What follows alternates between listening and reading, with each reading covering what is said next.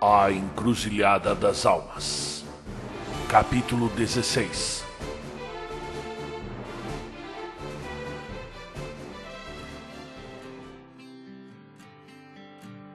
Ainda a segunda-feira amanheceu nublada, chuviscando.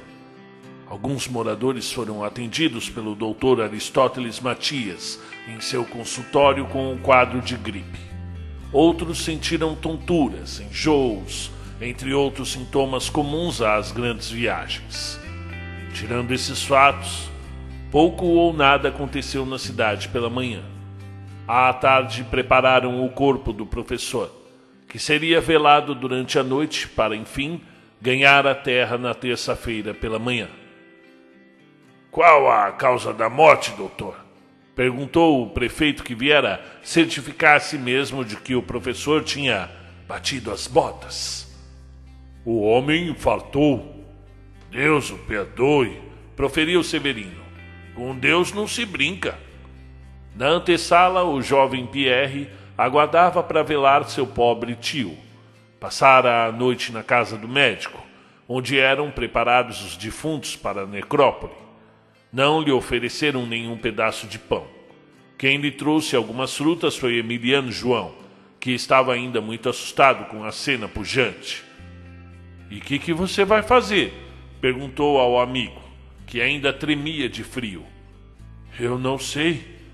Meu tio deixou. Eh, espere. Pierre Perrault começou a apalpar as vestes, em busca do papel que o tio lhe entregara antes do incidente.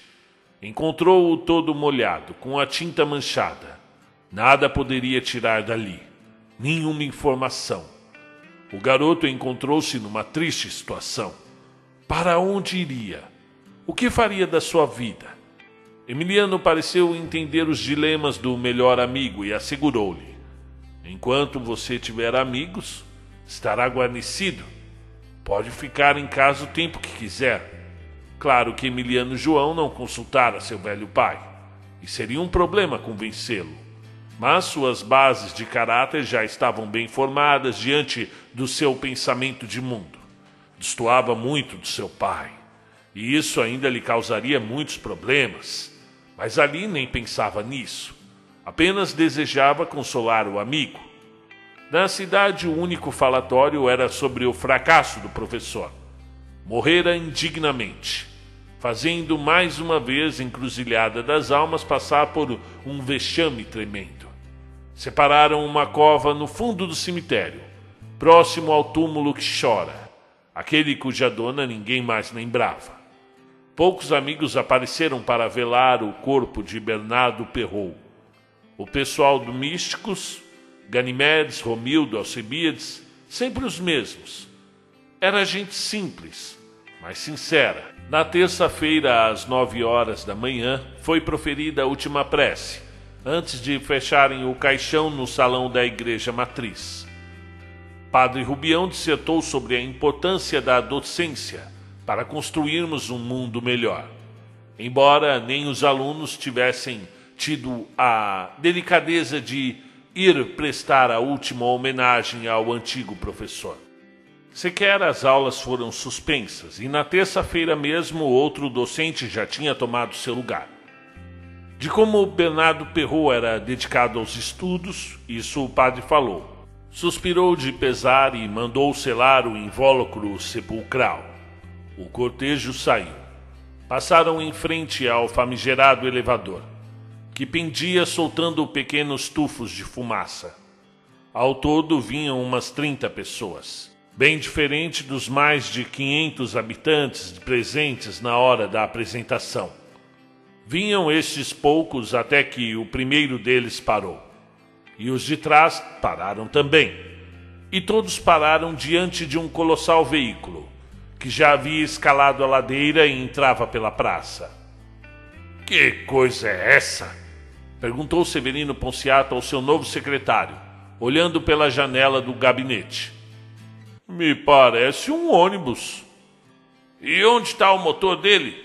Só Deus sabe. Era um Mercedes-Benz GVK 470 estacionado em frente ao mercado Cátria.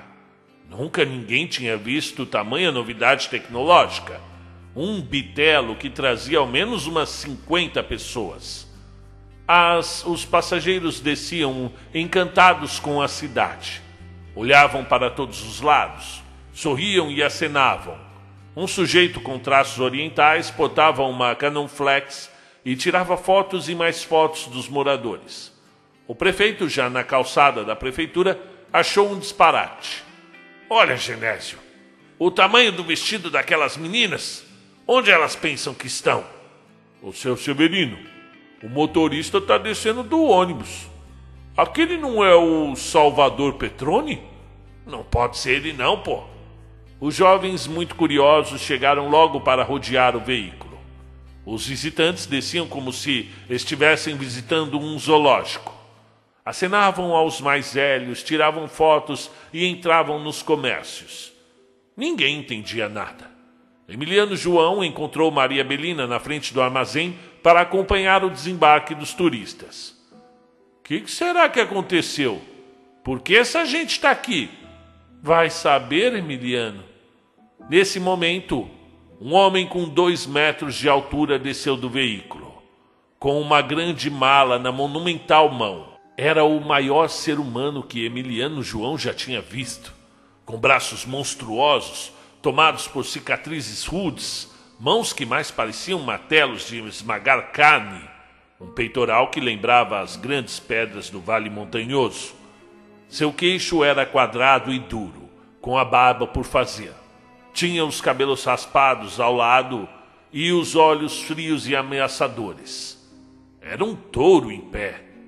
Olhou em volta da praça como quem refaz um olhar de saudade e apego.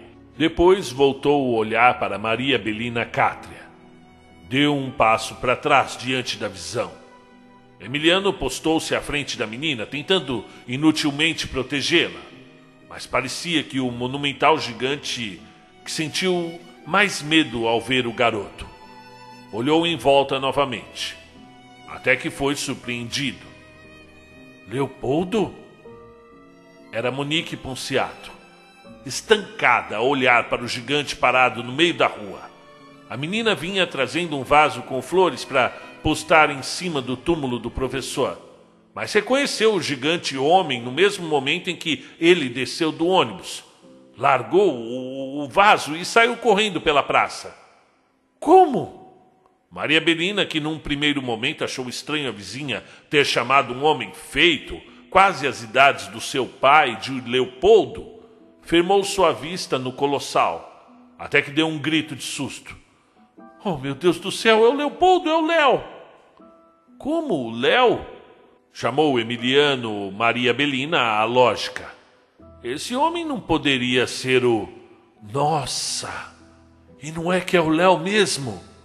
Era Leopoldo Cátria, diante de sua face sofrida pelo tempo, envelhecido, um adulto diante deles, e estava horrorizado também, tão assustado quanto as crianças.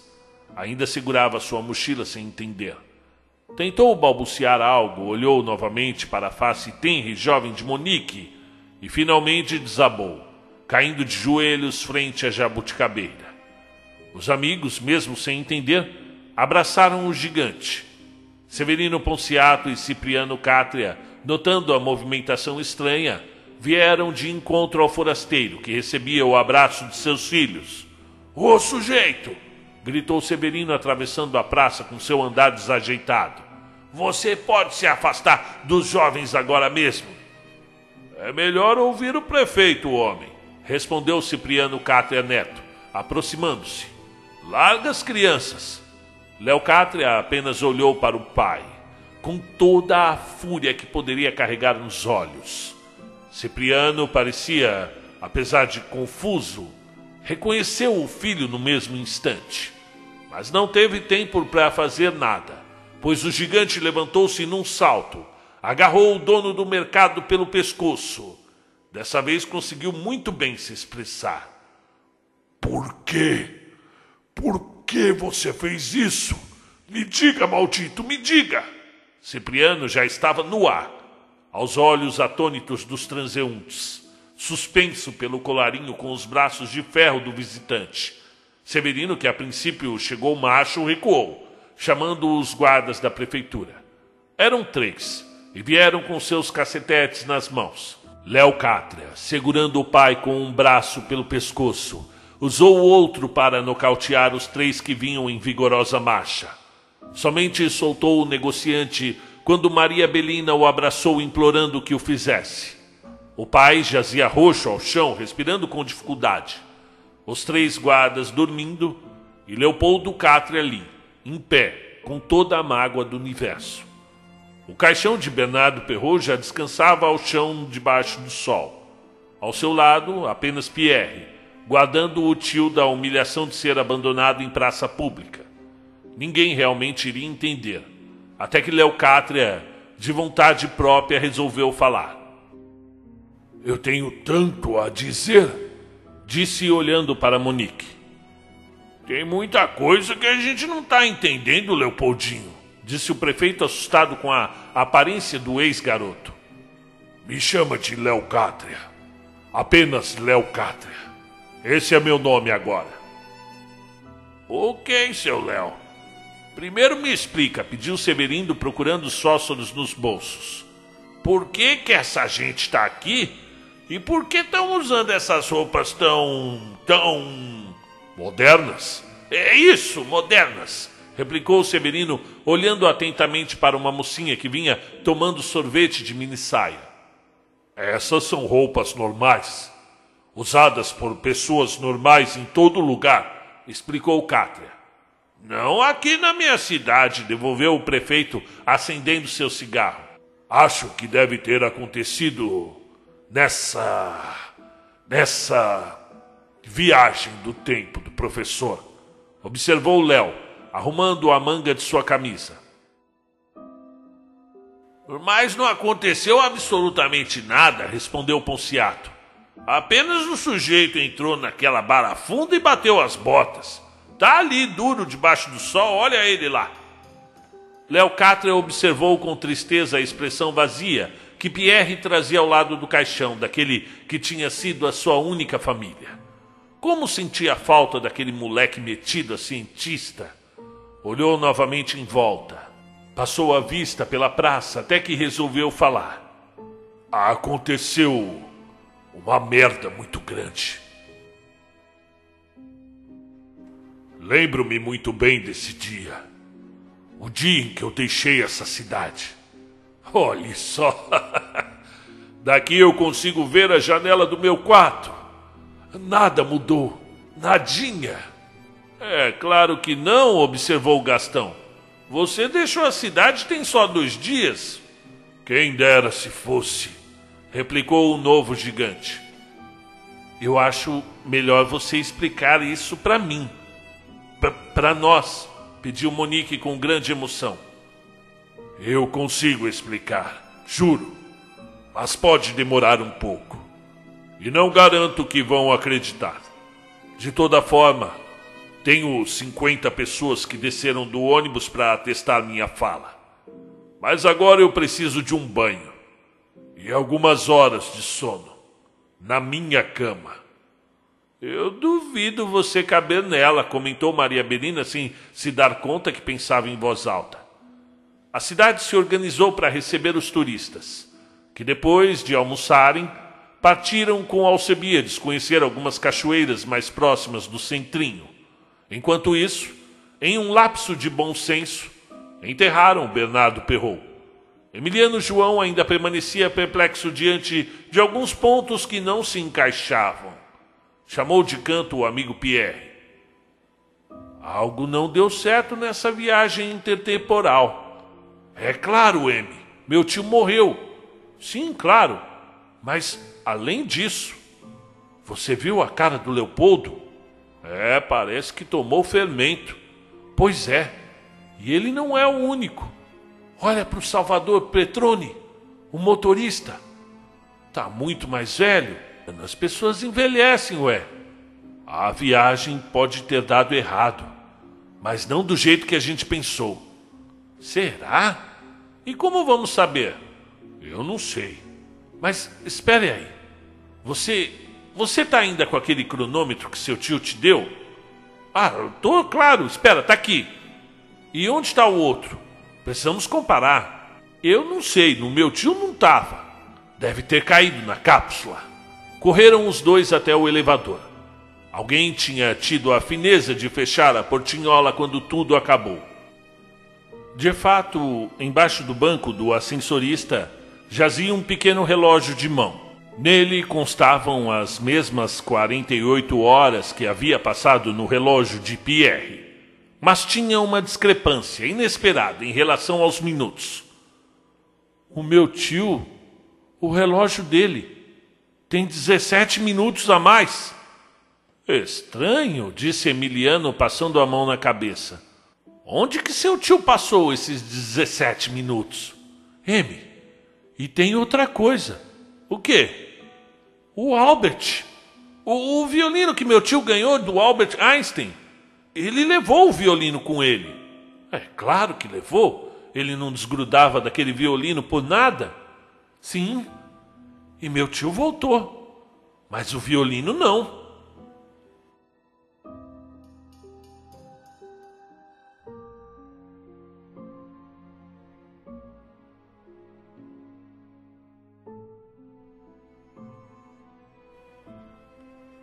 Capítulo 17 O sol já se deitava para dormir quando o tropel de turistas adentrou no ônibus de Salvador Petrone, que deixou a cidade sem maiores explicações. Todos sabiam que aquilo tinha sido muito estranho, mas não tiveram coragem de lhe perguntar. E o motorista também não fez questão de explanar o porquê da visita já mergulhara a cidade na penumbra quando Léo Catre apareceu no quintal da casa, acendendo seu cigarro. Olha só, quantas estrelas! A gente desacostuma a ver esse céu. E desde quando você começou a fumar? Indagou seu pai Cipriano. E o que importa? Está preocupado agora com a minha saúde? Veja, garoto, tudo o que aconteceu não tinha outro caminho. Garoto, sabe que eu tenho agora a sua idade, não sabe? Quem te contou sobre esse caminho? A voz, a voz que te falava embaixo da mangueira. De certa forma, sim, filho. Admitiu Cipriano, sentando-se no banquinho. Acho melhor o senhor me contar muito bem o que te fez me mandar sair da cidade antes do lançamento da cápsula do professor Bernardo. E por que eu?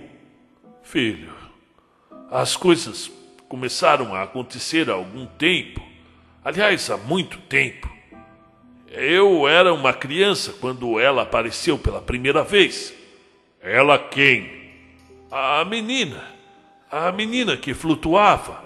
Ora, pai, que história maluca. Eh, disse que quer ouvir a verdade, não disse? Pois bem, essa menina apareceu flutuando. Eu deveria ter o quê? Uns cinco anos, seis? Não importa.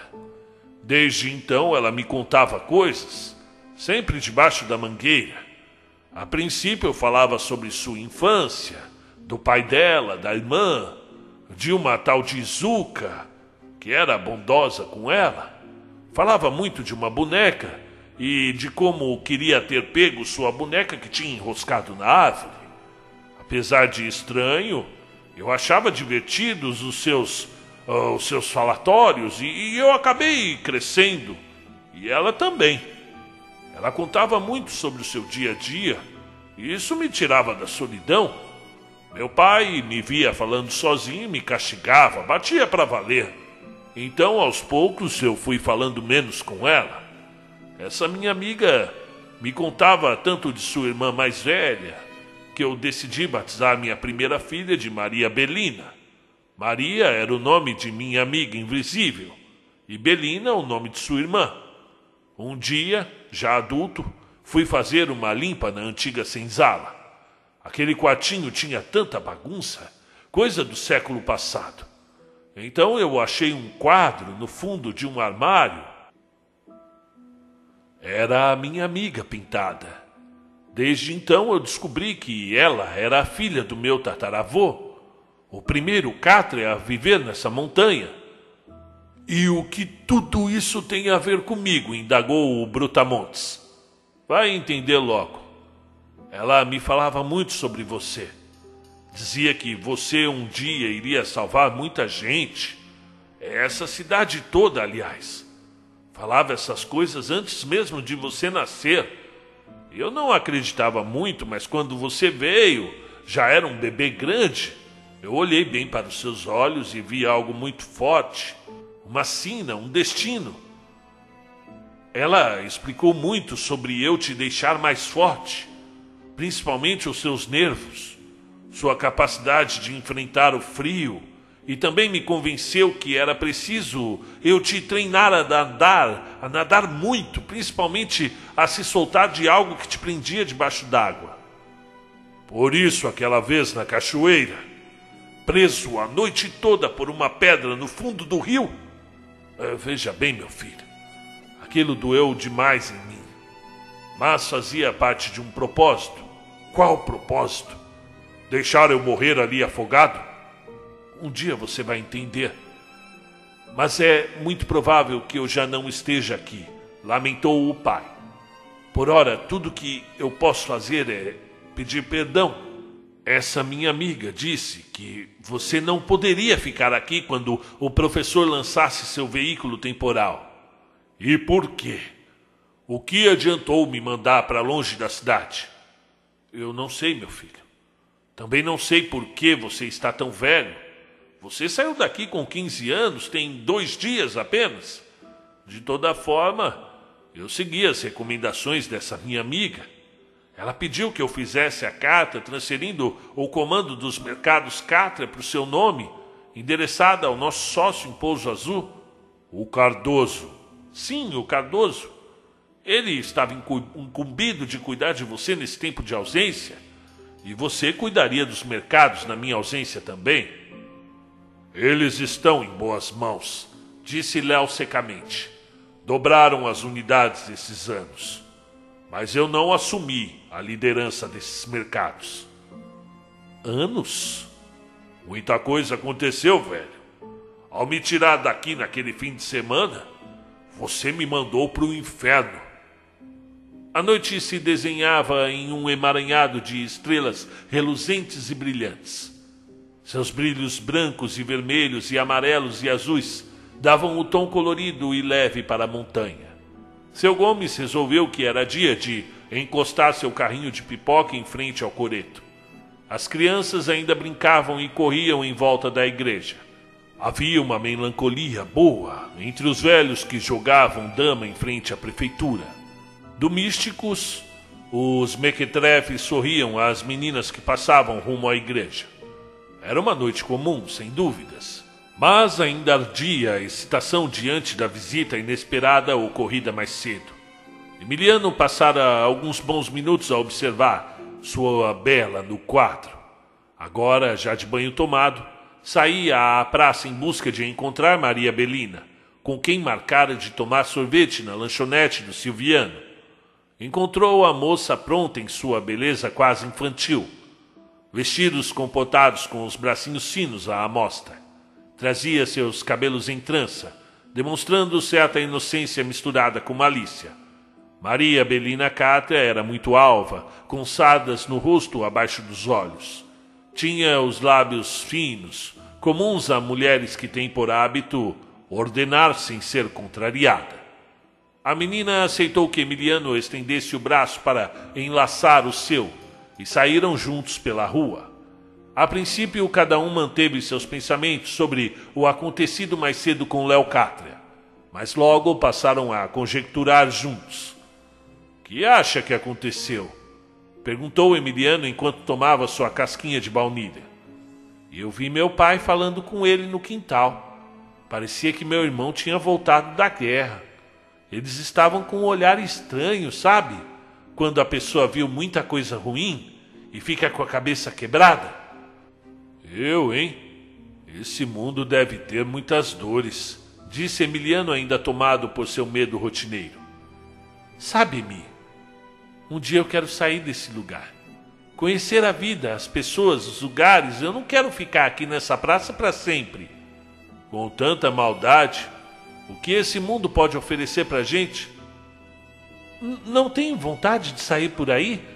Viajar, conhecer o mar, as lojas, o mundo? Tudo que eu amo tenho aqui na montanha, filosofou o garoto. Maria Belina sentiu-se confortável ao lado dele. Aproximou-se e encostou a cabeça em seu ombro. Olhou novamente para Sirius, que estava particularmente gigantesca naquela noite. Suspirou e disse: Por você eu deixaria de conhecer o mundo e ficaria aqui para sempre. Capítulo 18 Pierre Perrault chegou em casa e não havia nada para comer. Acendeu o lampião e verificou que o querosene duraria ainda pelo menos essa noite. Ficou a pensar sobre as últimas palavras do tio. Uma localização onde ele conseguiria dinheiro suficiente para deixar a encruzilhada das almas e se sustentar por alguns tempos. Poderia sim pedir auxílio a Emiliano João ou até mesmo aos Cátria, mas não achava justo. Precisava saber onde estava essa tal caverna da qual o tio falou. Anda, Pierre, pensava o garoto consigo mesmo. Lembre-se de algum detalhe. Permaneceu andando de um lado para o outro, até que veio à mente uma fala do tio. O centro de gravidade da força está dentro de um triângulo equilátero. O ponto 1 um é a pedra do navio. O segundo é um poço no meio do vale do esquecimento. O terceiro é a gruta. Esta sim é quase impossível de achar sem as coordenadas. Se Pierre encontrasse o poço no vale, com os dados seria possível obter a localização exata da gruta. Bastava calcular o triângulo. Ao chegar nessa hipótese, Pierre Perrault encheu-se de esperança iria empreender busca no vale na manhã seguinte mesmo. No farol do mirante, Léo Cátria permanecia em pé, pensando na vida. Já acendera outro cigarro e agora estava a se lembrar de um rabisco que fizera muitos anos antes na parede da construção turística. Monique e Léo estava escrito. A tinta parecia nova ainda, mas a lembrança era bem antiga. O homem gigante nem percebeu quando a menina Monique Ponciato se aproximou, subindo pelas pedras, até alcançar o antigo namorado. Oi, Léo. Monique. Ficaram os dois a observar o vasto céu enquanto as palavras não vinham. A moça sentou-se ao seu lado pensativa. Gostei do casaco vermelho. Eu já te falei que você fica bonitão de vermelho? Eu uso muito esse casaco. Você tá grande. Você está do mesmo jeito que eu lembrava. Não mudou nada. Continua uma menina radiante. É claro, Léo. Há dois dias a gente estava aqui fazendo juras de casamento. O que foi que aconteceu, Léo? Questionou Monique, segurando a mão do enorme Léo Cátria. O homem, tomado pelo pudor, retirou delicadamente sua mão enorme da doce mão de Monique. O que, que aconteceu, Léo? A vida tem muitas peças para pregar na gente, Monique. Você um dia vai aprender. Estive naquele domingo, data do lançamento da cápsula temporal, em Pouso Azul, a levar a carta que meu pai mandou ao seu sócio e compadre. O homem abriu o envelope na minha frente e lá tinha as instruções muito claras sobre como eu deveria tomar frente aos mercados cátria espalhados por todo o estado. Eu achei muito esquisito porque eu só tinha 15 anos. 14, na verdade. Encontrei novamente o Salvador para voltarmos imediatamente à encruzilhada das almas. Mas algo aconteceu. Primeiro ficamos rodando no Vale do Esquecimento, dois dias inteiros. Não conseguimos encontrar a saída de jeito nenhum. Voltamos a Pouso Azul.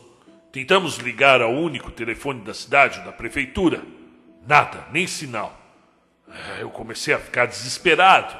Fui caminhando, entrei novamente no vale. E por lá eu fiquei uma semana. Eu não consegui de jeito nenhum transpassar aquele maldito bosque. Eu juro que eu tentei.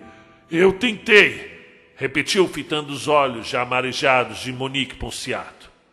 Decidi esperar alguns dias. Aceitei ajudar nas lojas do meu pai. Tentei novamente por duas vezes, até que eu desisti por uns tempos de subir a montanha.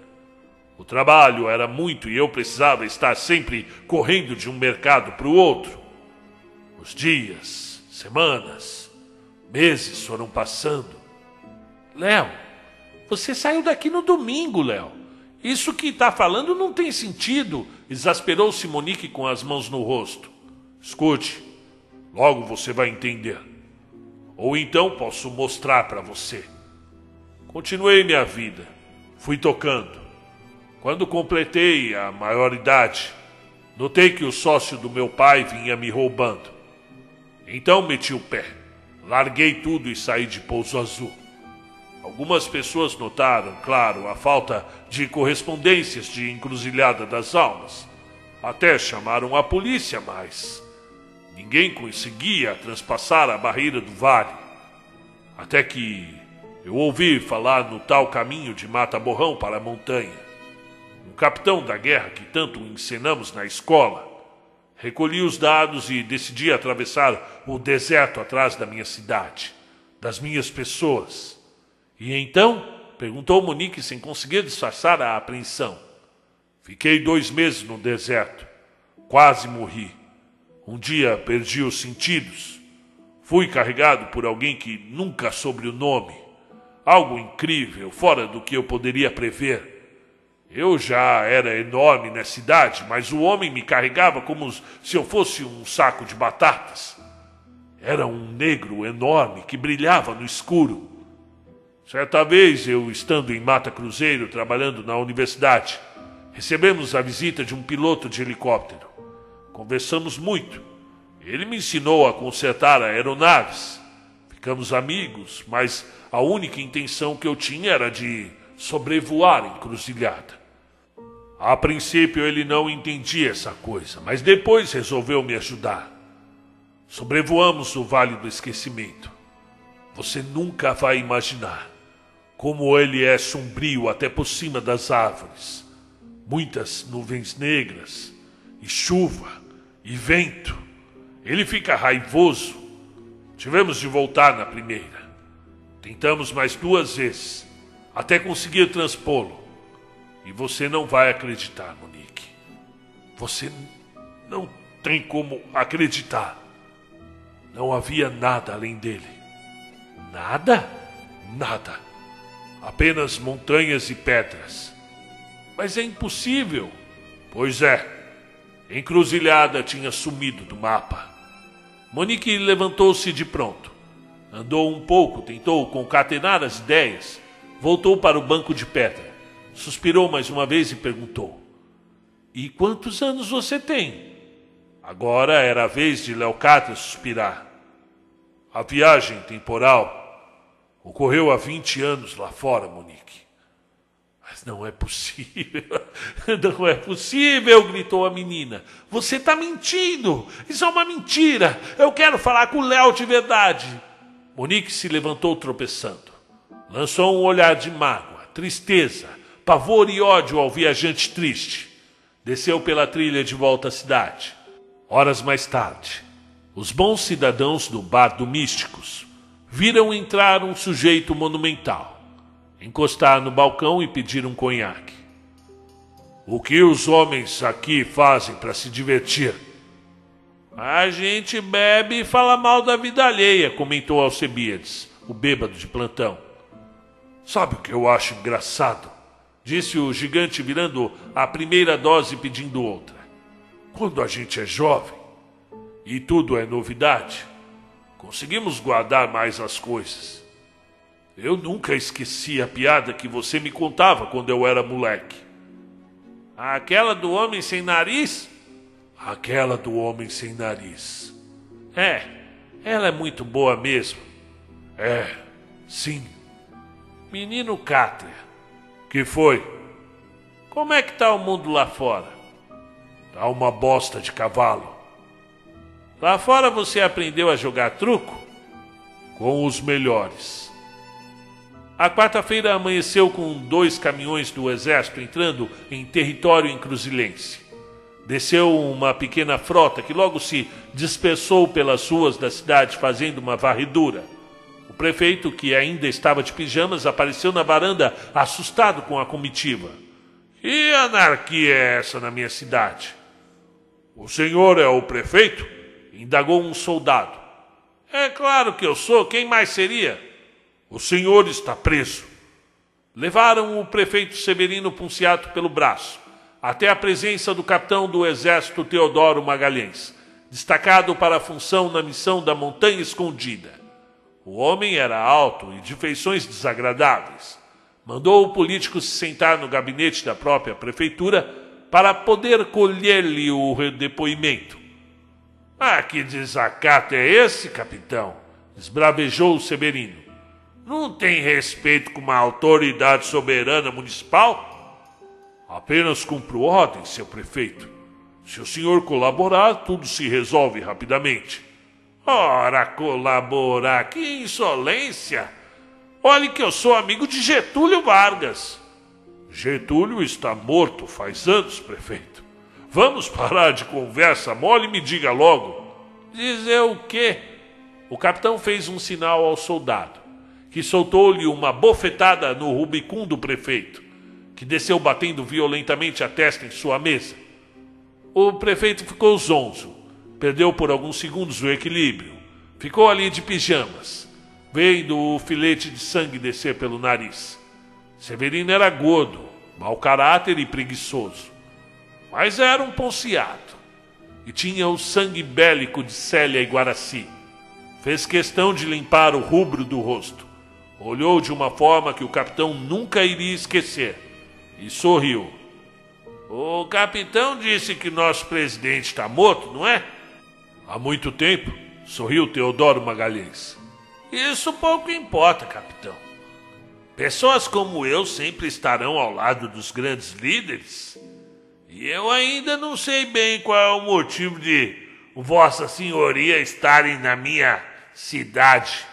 Mas podem ter certeza, muita certeza na vida, o senhor vai querer nunca ter ouvido falar de encruzilhada das almas.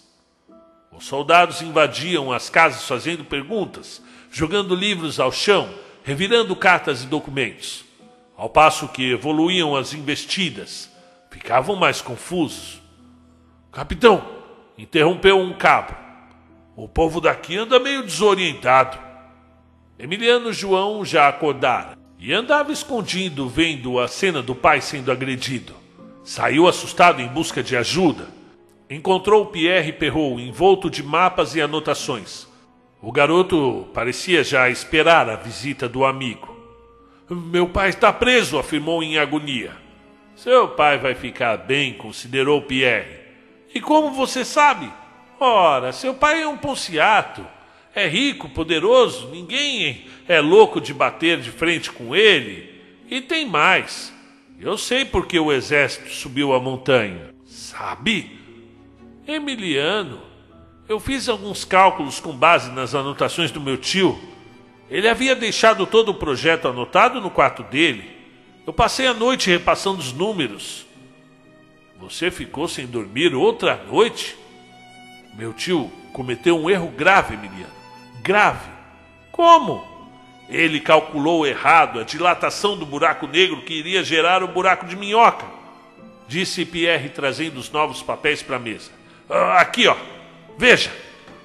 Ele conseguiu sim atingir a velocidade da luz quando ultrapassou.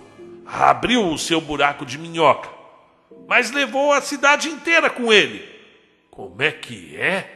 Veja-me, quando nos aproximamos da velocidade da luz, o tempo se dilatou, pelo menos para nós. Enquanto o mundo todo correu em seu curso natural, o tempo passou numa velocidade diferente para nós. Isso é loucura, Pierre. Por que, que você está dizendo essas coisas? Eu falei com Leopoldo. É agora Léo, né? Quando você falou com ele? Hoje, pela madrugada, ele passou aqui completamente bêbado. Me explicou tudo.